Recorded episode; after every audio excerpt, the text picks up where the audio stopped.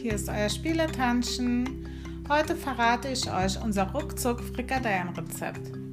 Dafür braucht ihr 500 Gramm Seelachsfilet, entweder frisches oder aufgetautes Tiefkühlfilet, 4 Frühlingszwiebeln, 2 Knoblauchzehen, 2 Eiweiß, Salz, Pfeffer, 4 Esslöffel Semmelbrösel und 2 Esslöffel Mehl. Als erstes tupft ihr den Fisch trocken und schneidet ihn in ganz kleine Stücke. Dann die Frühlingszwiebeln und den Knoblauch klein hacken.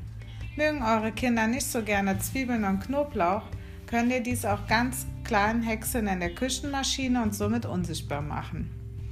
Dann die Fischwürfel, die Zwiebel, den Knoblauch, das Eiweiß, Salz, Pfeffer, alles gut mit dem Mixer vermischen. Dann die Semmelbrösel dazu und alles mit der Hand nochmal gut vermengen.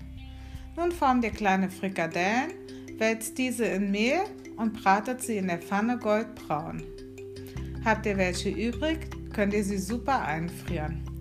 Lecker schmecken sie auch mit einem Dip. Das Rezept kommt im nächsten Podcast. Ich mache gerne Püree und grünen Salat dazu, aber das könnt ihr ja machen, wie ihr wollt. Ich wünsche euch guten Appetit und wenn euch das Rezept gefällt, teilt es gerne. Tschüss!